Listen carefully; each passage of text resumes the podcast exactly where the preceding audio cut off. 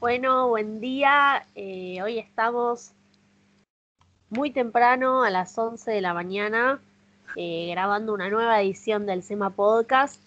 Eh, hoy estamos con Edu Vilches, con Tono Fernández, con Lula Schiff, con Leo y con nuestra invitada especial Romina del Pla. ahora nos saludamos, pero bueno, la presento. ella es diputada nacional desde 2017 en el Congreso de la provincia por el Frente Izquierda eh, y el Partido Obrero, y también es secretaria general de SUTEBA La Matanza y dirigente de, Tribuna Docente y del Partido Obrero y el Plenario de Trabajadoras, así que bienvenida eh, y buen día a todos. Y vamos a hacerle una serie de preguntas y tener una conversación. Primero que nada, Romy, preguntarte cómo estás, cómo, cómo estás llevando la cuarentena, bueno, ya no más, pero cómo estás llevando la pandemia y demás. Si nos querés contar. Bueno, con mucho trabajo, ¿qué tal? ¿Cómo están? Buen día todas, todos, todes. Eh, bueno, con mucho trabajo y con mucha preocupación, como creo que estamos la, enorme mayoría, porque efectivamente esta, esta pandemia afecta eh, en todos los aspectos a los sectores este, más, eh, más afectados por la crisis económica preexistente, entonces tenemos que efectivamente eh, la, la situación de, de los despidos que no se han frenado en ningún momento, de la cantidad de personas sin ingresos, eh, la agudización de todas las situaciones, desde las reducciones de salarios hasta el desarrollo de la inflación. Bueno, ahora tenemos esta expresión de, esta, de la crisis con la situación de, de las ocupaciones de tierra que ponen en evidencia la crisis habitacional. Y bueno, y se ha visto a lo largo de todos estos meses cómo este, esas brutales desigualdades que existen en el país se han verificado en materia educativa, ¿no? Entonces, bueno, hemos estado interviniendo en cada tema desde, desde la intervención nuestra con la banca en el Congreso Nacional, denunciando todas las medidas contrarias a, a la población trabajadora, a los jubilados, a la juventud que se han adoptado este, en el Congreso durante estos meses, eh, organizando también a la docencia para reclamar conectividad gratuita, para reclamar dispositivos, denunciando la situación de, insuficiencia de la asistencia alimentaria, eh, rechazando los intentos de regreso a, o las insinuaciones de regreso a clases presenciales cuando no hay ninguna condición edilicia ni sanitaria para poder hacerlo. Mm. Este, bueno, y por supuesto interviniendo desde, desde el Partido Obrero y desde el Frente Izquierda acompañando todas las luchas que se están desenvolviendo, ¿no? Así que ha sido todos estos meses muy, muy intensos y a la vez, bueno, necesitar, este, como, como todos, cuidarnos y tratar de, evitar eh, sobreexponernos en el medio de, esta ola de contagios, ¿no? Así que, bueno, muy, muy intenso todo. Eh, y, seguir reclamando, seguimos reclamando las medidas para que no sea la población la que, la que tenga que, soportar los efectos más negativos tanto de la pandemia como de la crisis económica, que es lo que está pasando, ¿no? Entonces esto es lo que estamos denunciando. Mm. A ver, ahí. Buenísimo, clarísimo. Eh, algo que, nos interesaba como para arrancar eh, era saber ¿Cómo y por qué empezaste a militar? ¿Cuándo? ¿Y cómo te surgió ¿no? esta iniciativa que hoy en día es como tu día a día y estás todo el día con eso? Sí, hoy en día y hace treinta y pico de años, es mi día a día. Eh, bueno, miren, qué sé yo, eh, ustedes tienen que, para ubicarnos temporalmente, tienen que, que retroceder a dos situaciones. Por un lado, que yo viví la dictadura siendo chica, o sea que cuando fue el golpe del 76 yo tenía cuatro años, o, iba a cumplir prontamente cuatro años, este, o sea que de los cuatro a los diez viví la dictadura, este, una parte importante de ese tiempo Este, casi todo ese tiempo lo, lo, viví en Córdoba con mis padres. Mis padres eran y son militantes del Partido Obrero, así que en ese momento los enviaron a, militar a Córdoba en plena dictadura. Este, o sea que, digamos, yo viví como niña y con, crecí, digamos, mi vida consciente se fue haciendo también consciente de la mano de, de entender hasta donde se podía una situación que era como la normalidad, que era una situación de, tensión, de miedo, de actividad clandestina, etc.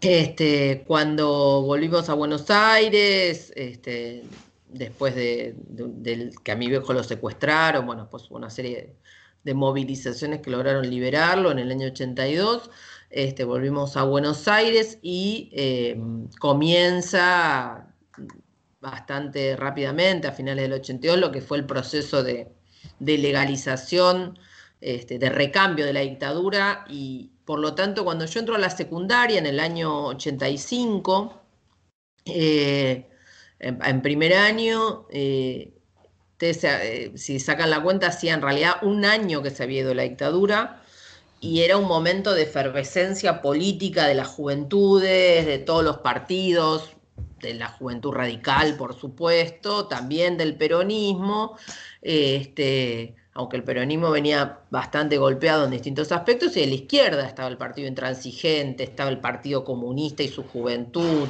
eh, lo que bueno eran otras corrientes, como en ese momento el más, el histórico. Eh, y bueno, y por supuesto también el Partido Obrero, que era una corriente más pequeña, pero que formaba parte de toda esa efervescencia política. Entonces, para la juventud, la lucha contra la dictadura, contra los restabios, la lucha contra la autoamnistía de la dictadura, por el juicio y castigo, empezaba, digamos, era un tema muy presente, armar los centros de estudiantes, desplazar de las escuelas a, los directores y docentes nombrados por la dictadura, que, que en muchos casos, bueno, luego fueron siendo denunciados, era, formaba parte, digamos, de, una, de un clima de época.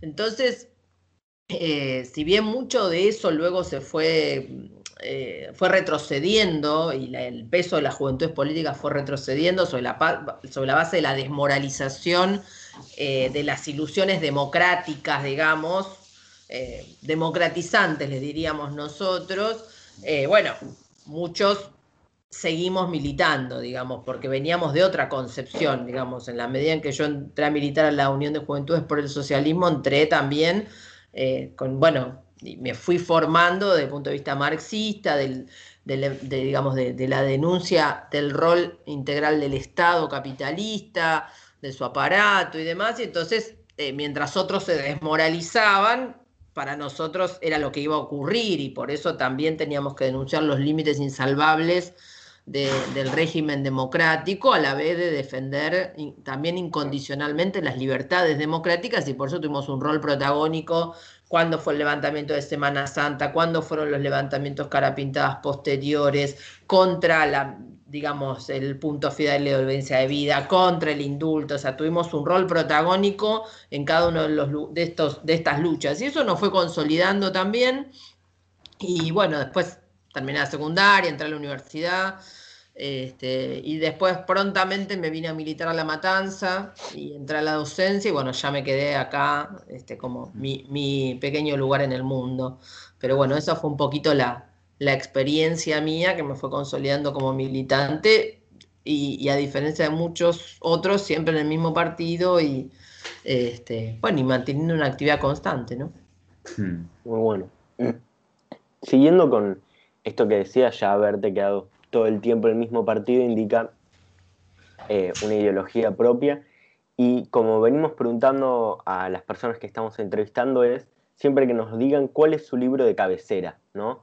El libro base que tienen, al que siempre vuelven eh, en términos de militancia y en el que, del que salen, por así decirlo, eh, sus ideologías y sus pensamientos. Bueno, por supuesto que el programa de transición, este, forma parte de, una, concepción de la situación, del cuadro que nos toca vivir, este, así que desde ese punto de vista me parece que es eh, el libro de cabecera, aunque cuando uno milita tantos años ya este, como que hace propios ¿no? ciertas formas de análisis y demás modestamente. Mm. ¿Y algunos libros para recomendar, más allá de que no sean capaz de cabecera o demás, de últimamente que hayas leído? Miren, últimamente con este tema de la, pandemia y demás, este, estoy leyendo muy poco porque tengo una actividad hiper intensa y entonces estoy tratando como de, cuando logro leer, salir de, la lectura cotidiana de, la prensa obrera, de los materiales, este, tratar de, distraerme un poco con, literatura. Así que estuve leyendo últimamente libros de Claudia Piñeiro y, este, y no mucho más, porque no tuve tiempo, la verdad. Claro. claro, para nosotros es al revés. La pandemia, si hay algo que nos da, es el tiempo para leer. Pero, pero entiendo la diferencia.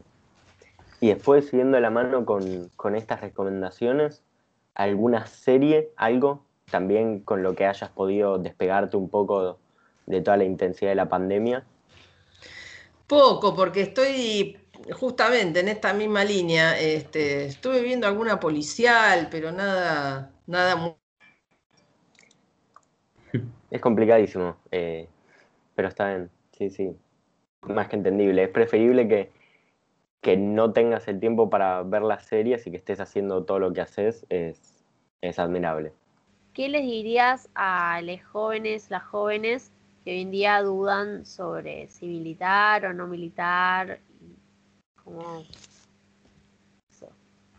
Bueno, mirá, yo creo que eh, justamente si hay un momento en el que uno decide ciertas características sobre la vida que uno quiere tener eh, y, a la vez, más allá de decisiones individuales, también uno comprende la necesidad de, intervenir es la, etapa de la juventud, ¿no? Porque efectivamente es el momento en el que se, de alguna manera se definen este, qué uno está dispuesto a hacer y, hasta qué punto se va a conformar con una, con una sociedad cada vez más degradada, con un futuro cada vez más degradado, o va a tratar de, intervenir para cambiarlo, ¿no?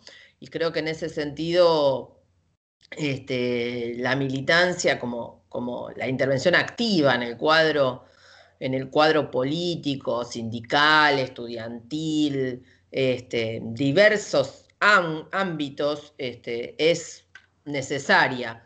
Este, lo cual no quiere decir digo, que, todos se va, o todas o todos se vayan a convertir en, en militantes de tiempo completo como qué sé yo, como somos algún, algunos, pero este, es muy importante intervenir activamente y no delegar en otro este, esa, esa participación. ¿Por qué no delegar en otro? Bueno, porque justamente cuando se delega en otro, cuando decís, bueno, a ver, yo simplemente voto o espero a ver que alguien resuelva el problema, es cuando justamente intervienen los, los sectores que son eh, enemigos de los intereses populares. Entonces, ahí es clave la intervención directa, organizada, por supuesto, eh, y cada vez hay como más, eh, más rubros y más temas donde se, se, comprende que si no intervenimos no va a haber solución. Por ejemplo, desde el punto de vista económico,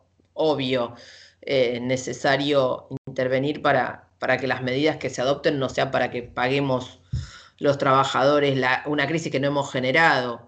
Pero eh, hoy hay muchos otros temas que, implican choques directos con el Estado eh, eh, y los que, los que los gobiernan y que necesitan y reclaman una intervención. ustedes fíjense, desde el derecho al aborto legal, seguro y gratuito, el tema de, la, educación sexual integral, del acceso a la anticoncepción, eh, el respeto a todas las diversidades sexuales, la, digamos, la, aplicación de la, de la ILE, de la interrupción legal del embarazo, son todos temas que, que, nos llevan a, tener que intervenir, porque si no seguimos sumando mujeres eh, muertas, personas gestantes muertas, víctimas de femicidios y de crímenes de odio.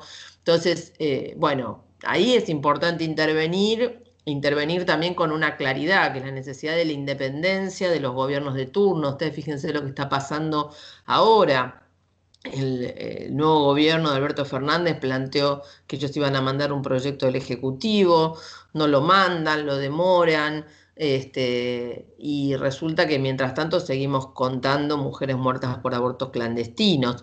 Otro tema eh, donde nosotros estamos interviniendo muy fuerte, yo desde el Congreso y también en las movilizaciones, pero que es un rubro de gran interés para la juventud, es el tema ambiental. Y Ustedes fíjense, si no, si no intervenimos, el nivel de devastación es brutal y es en un punto irreversible. Eh, y ahí importa mucho también con qué programa uno interviene. Y, bueno, hemos estado interviniendo, por ejemplo, yo presento un proyecto para frenar los desmontes por dos años. Eh, hemos estado interviniendo en todo lo que tiene que ver con, con, el tema de los incendios, denunciando el rol económico de, todos los, negociados inmobiliarios, de los negociados del avance de la frontera este, de los agronegocios. Bueno, todos son temas donde es clave intervenir, intervenir con un programa de independencia del, del Estado, justamente en todas sus formas, y bueno, y sacar las conclusiones de que si uno no interviene para una modificación eh, más integral del régimen económico y político, es, es, difícil encontrar soluciones sueltas ¿no? o aisladas. Así que creo que, que la militancia es necesaria. Este, si puede ser una militancia integral, este, y acá tengo a Mariano atrás, eh, siempre nos, nos recuerda justamente una, una vida integral joven, ¿no? Una lucha obrera, una militancia obrera y socialista. Este, pero si aún eh, hay jóvenes que no llegan a, esa visión integral, pero sí consideran intervenir en alguno de los aspectos, también es fundamental.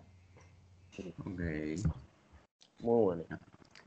Y ahora ya más eh, a esto que nos decías que tenés tu día a día lleno, es más, ¿qué rol cumple el Congreso qué tanto vas, eh, qué proyectos están trabajando, cómo es tu día a día eh, en la Cámara y, cómo es tu rol de diputada, cómo nos lo describirías. De manera simple, por supuesto, no esperamos que nos expliques algo extremadamente complejo.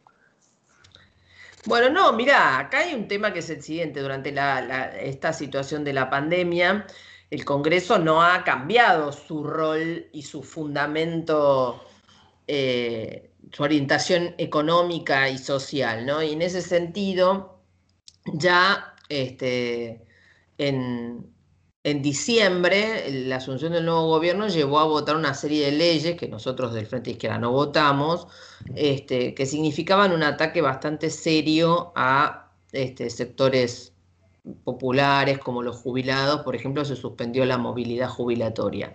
Y todas las leyes que se fueron votando hasta marzo tuvieron que ver con la renegociación de la deuda externa, con los bonistas, con el FMI, con distintos sectores. Esta carta blanca y esta idea de que todo se va a reorganizar y el país va a salir adelante si renegocia la deuda, o sea, si reconoce una deuda ilegítima y fraudulenta, y por lo tanto todo se ha puesto en función de garantizar eso. No se votó un presupuesto, se tomaron distintas medidas de recortes.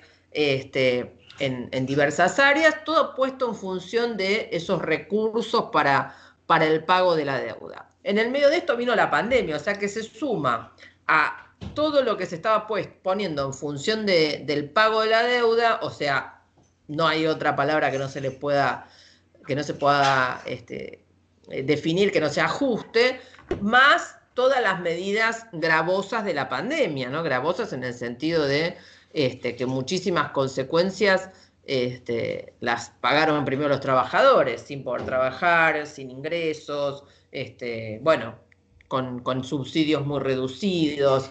Entonces, el Congreso lo que vino aprobando durante todos estos meses funcionó para votar qué? Para votar subsidios a las patronales de distintos tipos, exenciones impositivas, de aportes. Y casi ninguna medida de, soporte o de sostén a la población, este, a la mayoría de la población que se quedó sin ingresos por la pandemia y por este, la crisis económica. Por eso el, el tema que nosotros hemos planteado desde el inicio, una serie de medidas, un subsidio de, cuarentena de 30 mil pesos para todos los que no tienen ingresos, las becas Progresar para todos los estudiantes, la garantía de conectividad y dispositivos para que todos los estudiantes puedan acceder este, y los docentes a poder también garantizar la continuidad pedagógica, este, la centralización del sistema de salud para que no pase lo que está pasando, que es su saturación y las dificultades en algunos lugares de acceso a la salud. Bueno, una serie de medidas urgentes. Este, para eso incluso planteamos eh, de dónde sacar los recursos, por eso presentamos el 16 de abril un proyecto de impuesto a las grandes rentas y fortunas desde el Frente de Izquierda, tomando medidas justamente para recaudar entre 15 y 20 mil millones de dólares y para destinarlo a esto, justamente a la centralización y refuerzo del sistema de salud, subsidio de 30 mil pesos, este, 100 mil viviendas, para empezar a paliar la, este, el, déficit, el habitacional. Es lo contrario a lo que se ha ido votando en el Congreso. Justamente en el Congreso se ha ido votando todas medidas de subsidios patronales de distinto tipo. Por eso hay un contraste enorme entre lo que se necesita y lo que se está haciendo. Eh, y nosotros, bueno, vamos a seguir eh, defendiendo esta agenda eh, y la defendemos en las reuniones de comisión, las defendemos en las sesiones. Las sesiones ahora son mixtas, con un sector presente y un sector a distancia. Como presidenta de bloque me toca ir presencial, estuvimos yendo a todo este, lo que fue presencial y después en forma remota eh, en las reuniones de comisión. Así que bueno, es una actividad intensa para defender esta agenda y para denunciar este, las medidas contrarias a, la población que se están adoptando. ¿no? Ok. Romina, ahora con estamos, como te estabas hablando ya un poco de la pandemia, como metiéndonos más en esto de la pandemia, nos gustaría saber ¿Qué opinás de la cuarentena? De la situación actual y demás. Bueno, mira, nosotros eh, desde el principio hemos este, sido favorables a la necesidad de la cuarentena como única medida para evitar la mayor parte de los contagios y, la situación de, de agravamiento del impacto sanitario sobre, sobre una población que ya viene muy golpeada. Entonces, este, desde el primer momento planteamos que estamos sobre una población con déficit alimentario, con eh, déficit habitacional, por lo tanto, no es que graciosamente un virus que en tal o cual lugar parece que no afectaba, por ejemplo, a la niñez, entonces acá no había problema. Al inicio nosotros dijimos, ¿cómo? No es así, porque la niñez argentina ya está muy golpeada. Entonces, este, virus de estas características, más el dengue, más, más el sarampión, eh, pueden ser un combo tremendo, ¿no? Entonces, por eso rápidamente defendimos que había que suspender las clases presenciales y hemos tomado una una posición desde el inicio. Dijimos, si no se toman una cantidad de medidas que garanticen que si se plantea la cuarentena, la población realmente la pueda hacer, no tiene sentido. Este, va, va, va a pasar todo al revés. Y es lo que está ocurriendo. Por ejemplo, ¿qué dijimos? Hay que frenar todas las actividades no esenciales. Sin embargo, las actividades se frenaron solamente dos o tres semanas. Muchos especialistas declaran que donde la cuarentena fue efectiva fue donde hubo una cuarentena real, restrictiva, de seis a siete semanas. En Argentina esa cuarentena real efectiva fue de dos o tres semanas.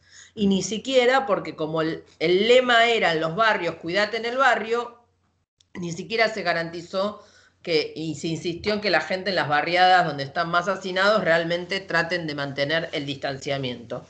Eh, entonces, ¿Qué tenemos? Que a las dos o tres semanas ya se empezaron a autorizar todo tipo de actividades económicas, funcionamiento de fábricas, de, minería, de distintas actividades que de esencial no tenían nada. Claro, el rótulo seguía siendo de cuarentena, parecía que no había una circulación. Sin embargo, en muchísimos lugares, en la medida en que las fábricas estaban trabajando, la circulación existe. Y todo eso fue acrecentando la, la, circulación y por lo tanto la circulación del virus y los contagios.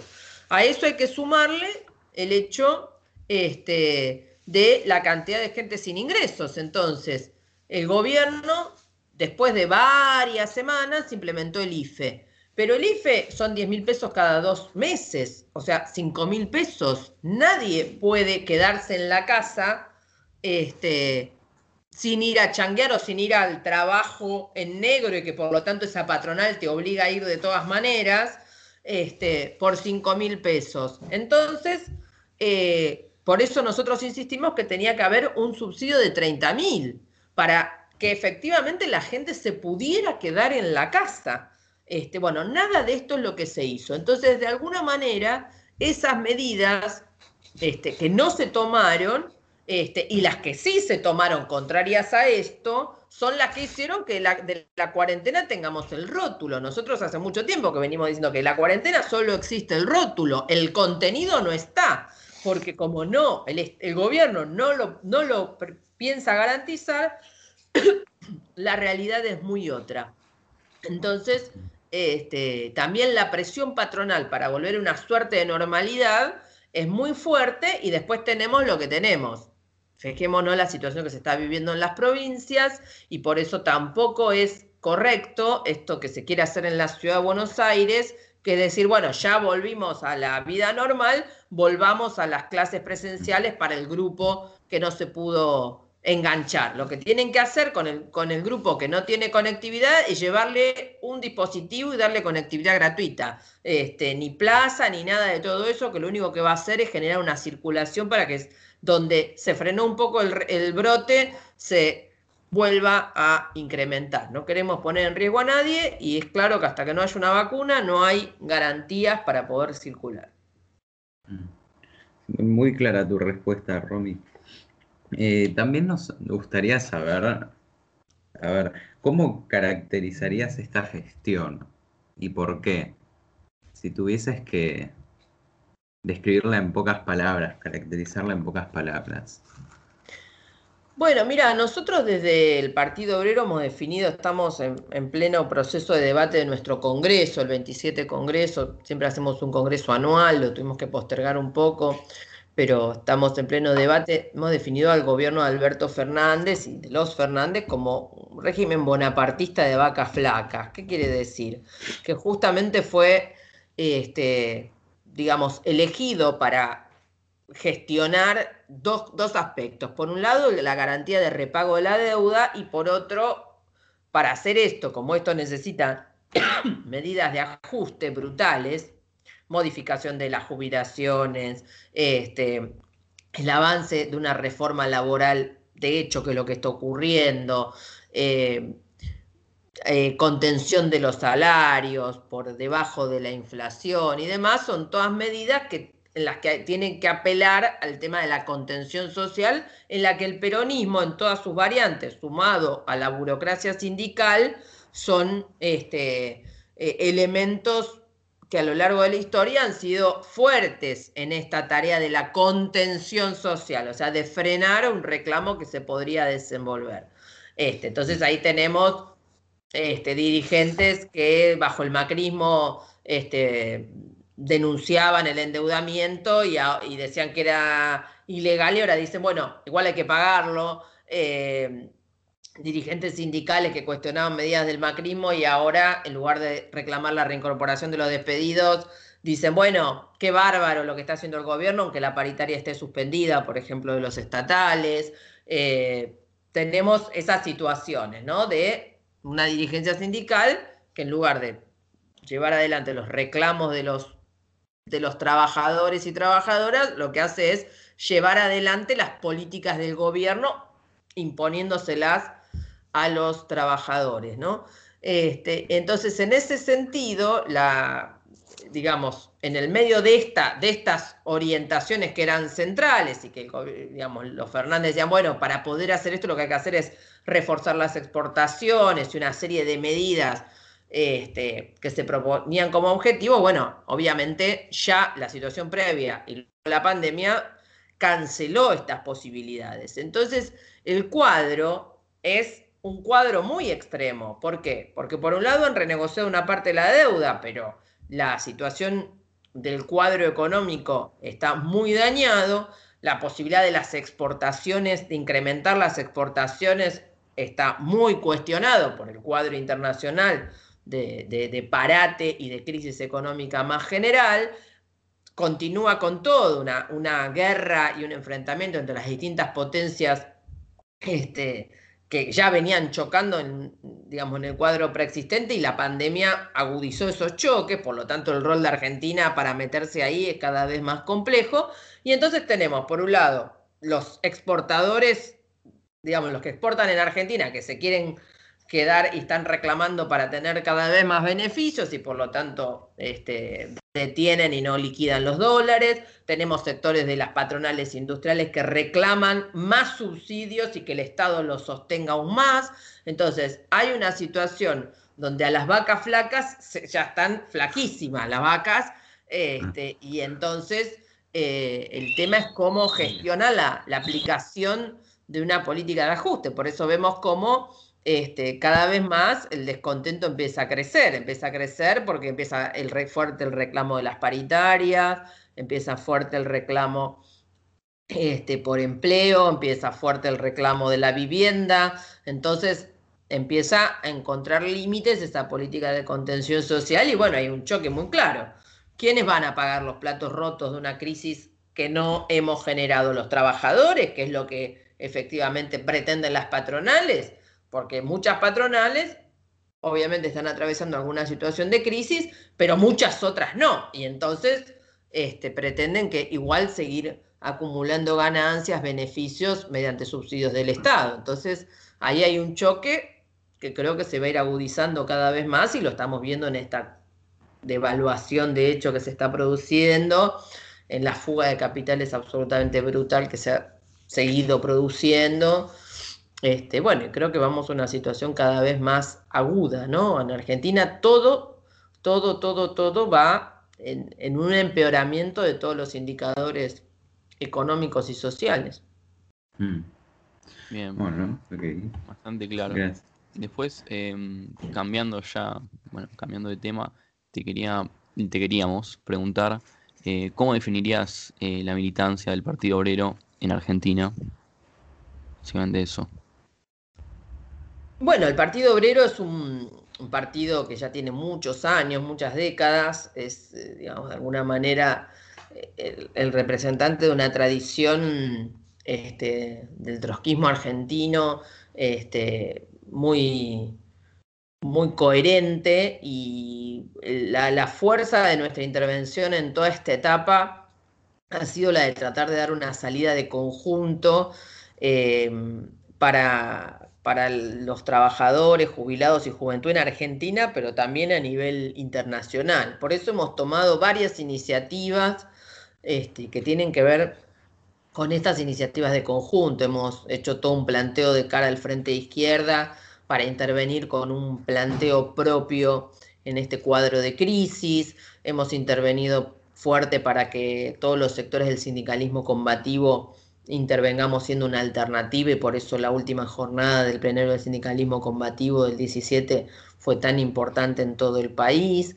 Este, hicimos eh, un planteo fuerte de reagrupamiento de toda la, la, izquierda latinoamericana y de Estados Unidos y se hizo una conferencia de Latinoamérica y Estados Unidos muy importante porque justamente lo que estamos enfrentando no solo en Argentina, sino es a nivel mundial donde América Latina aparece como uno de los, de los epicentros de la pandemia y de la lucha y los, las rebeliones populares que se venían desenvolviendo este, durante todo el año pasado y que reaparecen en, este frente a los planes este, de ajuste y de ataque a, los derechos que se están aplicando, además de todo lo que ha surgido en materia de este, de toda la, violencia racista en Estados Unidos y de la represión de las fuerzas de seguridad eh, en todos los países, incluyendo Argentina, que no es ninguna excepción, donde por el contrario es uno de los temas también en los que estamos interviniendo muy fuerte, este, después de todo este, este, incremento de la represión de las fuerzas de seguridad en todo el país y en, la provincia de Buenos Aires especialmente, la desaparición de Facundo Astudillo Castro, bueno, la responsabilidad de la bonaerense y en función de todo esto también hemos hecho un planteo de conjunto en relación a unificar los reclamos de los familiares de las víctimas.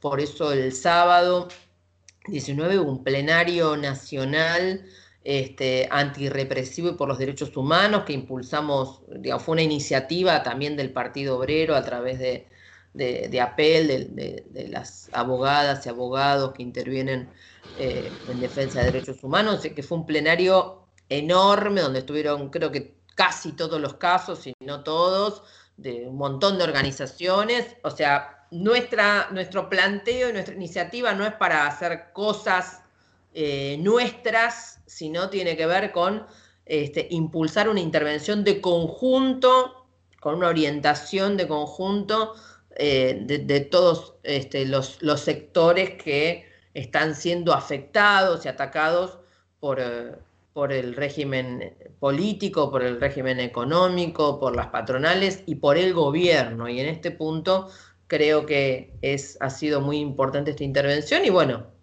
estamos reforzándonos en todo este periodo con, con muchas deliberaciones y con este tema de que la, la, pandemia y la, la, cuarentena o el distanciamiento nos ha eh, frenado en una cantidad de, posibilidades, pero nos ha generado otras, este, que es el tema de, una intervención a través de las, de las plataformas, lo cual nos ha permitido, bueno, hacer un montón de cosas, de, plenarios, agrupamientos y demás, este, muy interesantes. Por ejemplo, este, mañana martes vamos a hacer una charla sobre el tema del derecho al aborto legal, seguro y gratuito en toda América Latina y el Caribe, porque justamente estamos de cara al 28 de septiembre, que es el día de lucha en América Latina y el Caribe por el derecho al aborto, y vamos a hacer una charla con la presencia de, como oradoras y demás, no solo de Vanina Biasi aquí del Plenario de Trabajadoras de Argentina, sino de compañeras de Costa Rica y de otros,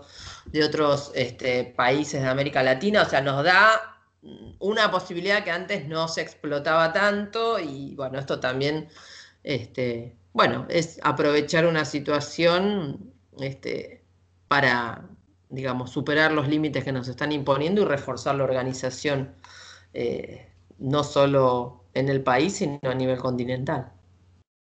Muy bien, súper claro. Em, bueno, nombras a, a Facundo Estudillo y Quería preguntarte acerca bueno, de la problemática actual, bueno, actual e histórica de las fuerzas de seguridad qué opinabas del rol que cumplen. Bueno, creo que ha vuelto a ser un tema de debate después del levantamiento de la bonaerense eh, de, hace una semana atrás, este, donde de pronto empezó de nuevo el debate sobre si la policía debía sindicalizarse o no, si son trabajadores o no y demás. Nosotros somos muy claros, no le reconocemos un rol, una función de trabajadores a la fuerza de seguridad, no importa la extracción social de sus integrantes, este, que la mayoría efectivamente provienen de los sectores más oprimidos. Sin embargo, la función social que tienen las fuerzas de seguridad es una función de ser el brazo armado de, de la burguesía de las clases dominantes, digamos, es el, rol último este, para, para la, la, garantía de, la dominación de una clase sobre otra son las fuerzas de seguridad, las fuerzas armadas y también las fuerzas eh, de seguridad interna que hoy son las que tienen un rol más destacado.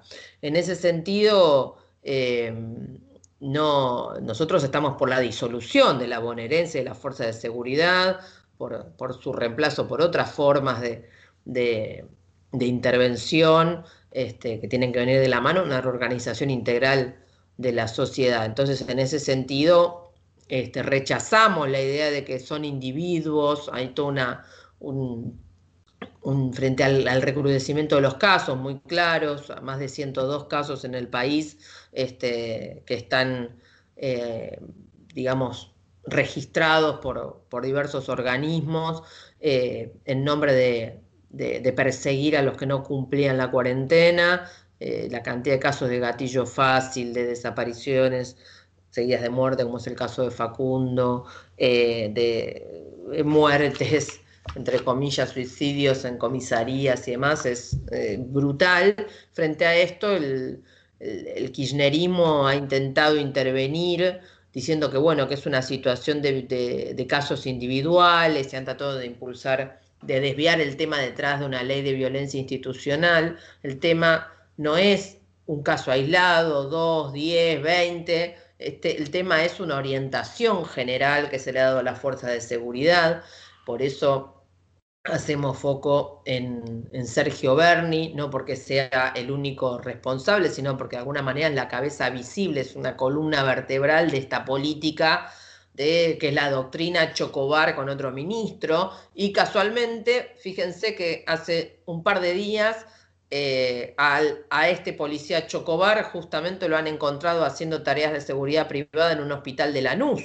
O sea que empleado en la provincia de Buenos Aires. Em, entonces, en este sentido, el rol de, la responsabilidad de, las fuerzas de seguridad y de la bonaerense en los más de 40 casos de la provincia, gravísimos, gravísimos. El más, el más grave y más destacado es el de Facundo Astudillo Castro, porque se nota que hay todo un operativo de desvío y de encubrimiento absolutamente brutal encubierto también por el poder político. Por eso el tema de que Bernie encubra a la bonaerense, este, se meta en la causa, trata de enfrentar y de, atacar a la, a, la, mamá de Facundo, a los abogados.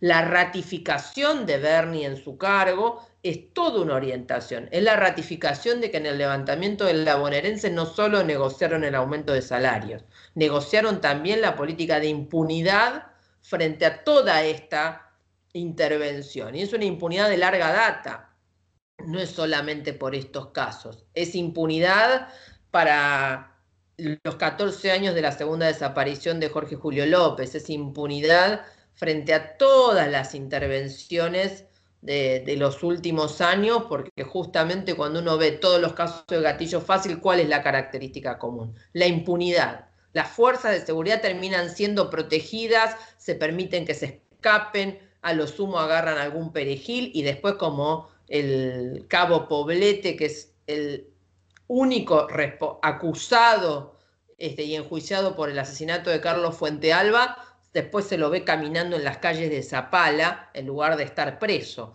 Entonces, esto es lo mismo que ocurre en el caso de Mariano Ferreira, donde hemos logrado este, que, se, que se juzgue a los policías, que se juzgue a Pedraza, pero las responsabilidades políticas siempre la han eludido, como el señor Aníbal Fernández que ahora anda paseando por los canales de televisión y que nunca respondió este, en esa causa. Entonces, claramente, este, lo que necesitamos es este, por eso hacemos mucho eje en el tema del, fuera Bernie y de la necesidad del desplazamiento y de la denuncia de todas las responsabilidades políticas. Necesitamos este, no solo el juicio y castigo a todos los responsables, sino el desmantelamiento de estas fuerzas que tienen esta función, que es la de perseguir y reprimir este, a todos aquellos que se opongan este, a las políticas de ajuste y de ataque este, a, los derechos en un sentido amplio. Muy clara, Romy, con esto último. Eh, bastante interesante todo lo de la policía. Yo quería hacer una pregunta más eh, puntualmente con respecto al tema de que, bueno, el 28 de septiembre es Día de Acción eh, Latinoamérica y el Caribe por la salud de las mujeres y las diversidades. Eh, quería saber cuáles pensás vos que son los principales desafíos que, tiene en este contexto la marea verde, ¿no?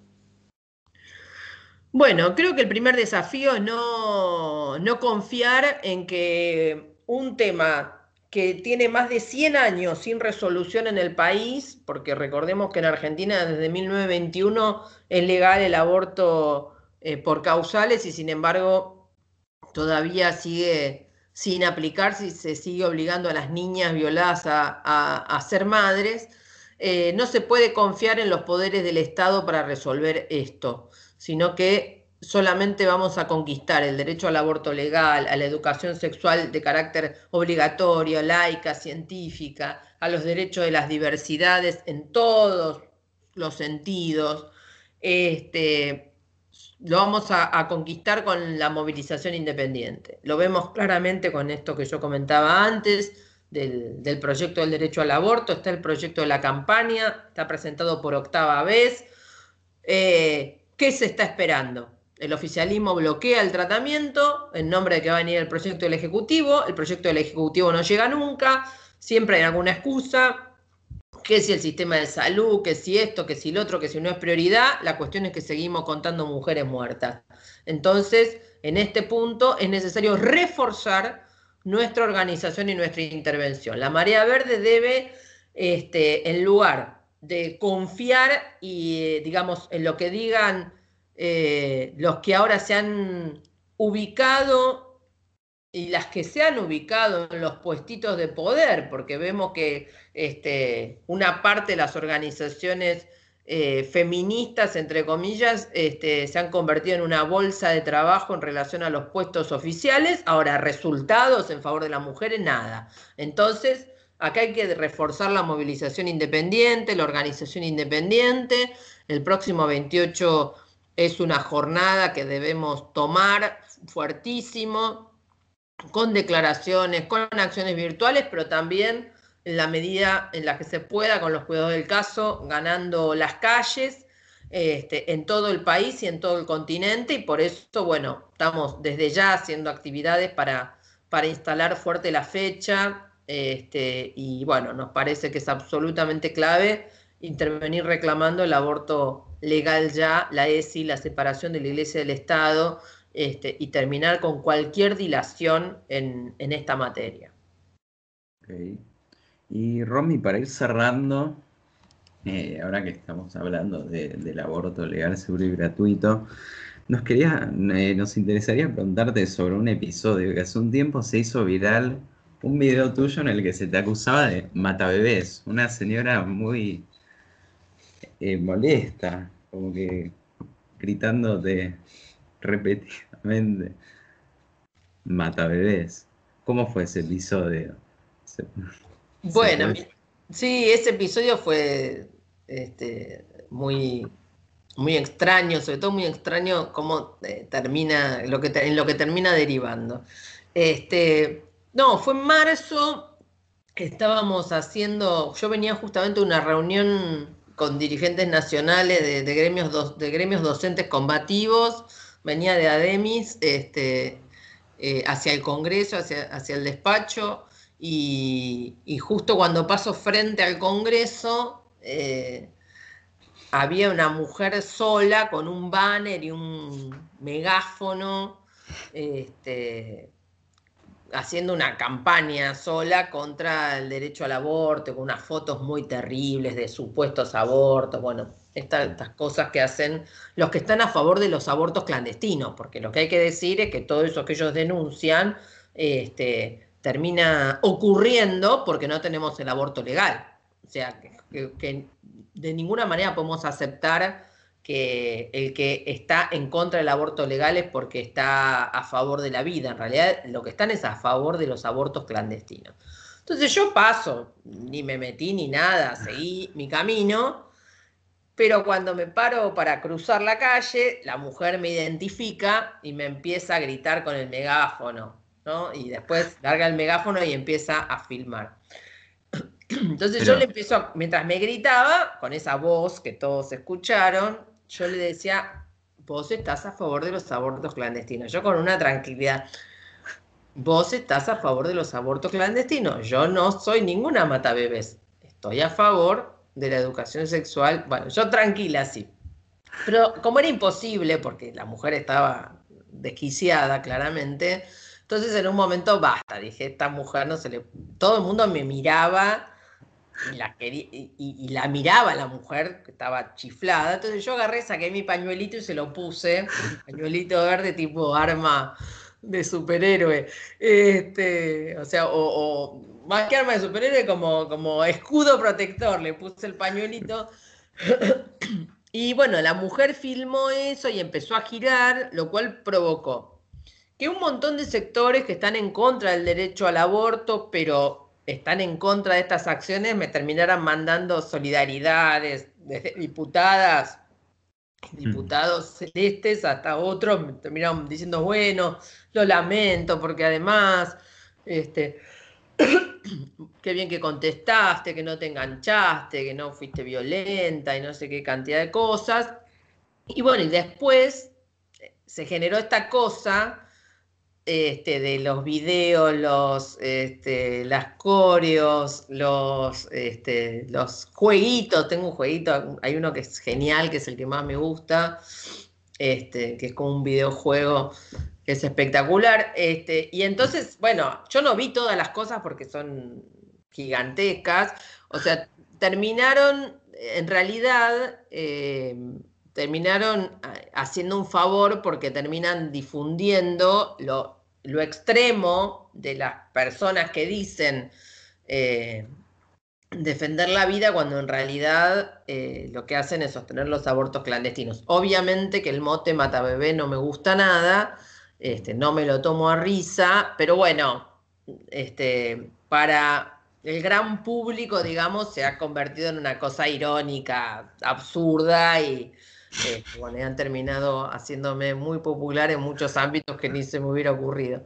Pero lo del video, el, a mí me gusta mucho uno que hicieron compañeros de audiovisuales que, este, que después se los, se los paso en privado y se van a reír mucho porque es como un, videíto donde saco el pañuelo y, la mato y queda game over. Este, donde el pañuelo actúa de. El pañuelo verde actúa de justamente de escudo protector. Bueno, Romy, eh, para ir cerrando, agradecerte por coparte a darnos esta entrevista, que estuvo muy buena. Se entendió muy bien todos tus puntos de vista, a lo que querés llegar, tus objetivos. Eh, y nada, eso, agradecerte de nuevo por coparte. Eh, nosotros tenemos una tradición para cerrar, que hacemos un aplausazo. Esto surgió a partir de los cacerolazos. Eh, pero nada, nosotros cerramos con aplausazo. Así que si te parece, vamos a dar un aplausazo. Sí, muchas gracias, Robina. gracias. Estuvo muy buena la entrevista. Gracias a ustedes. Aplaudimos.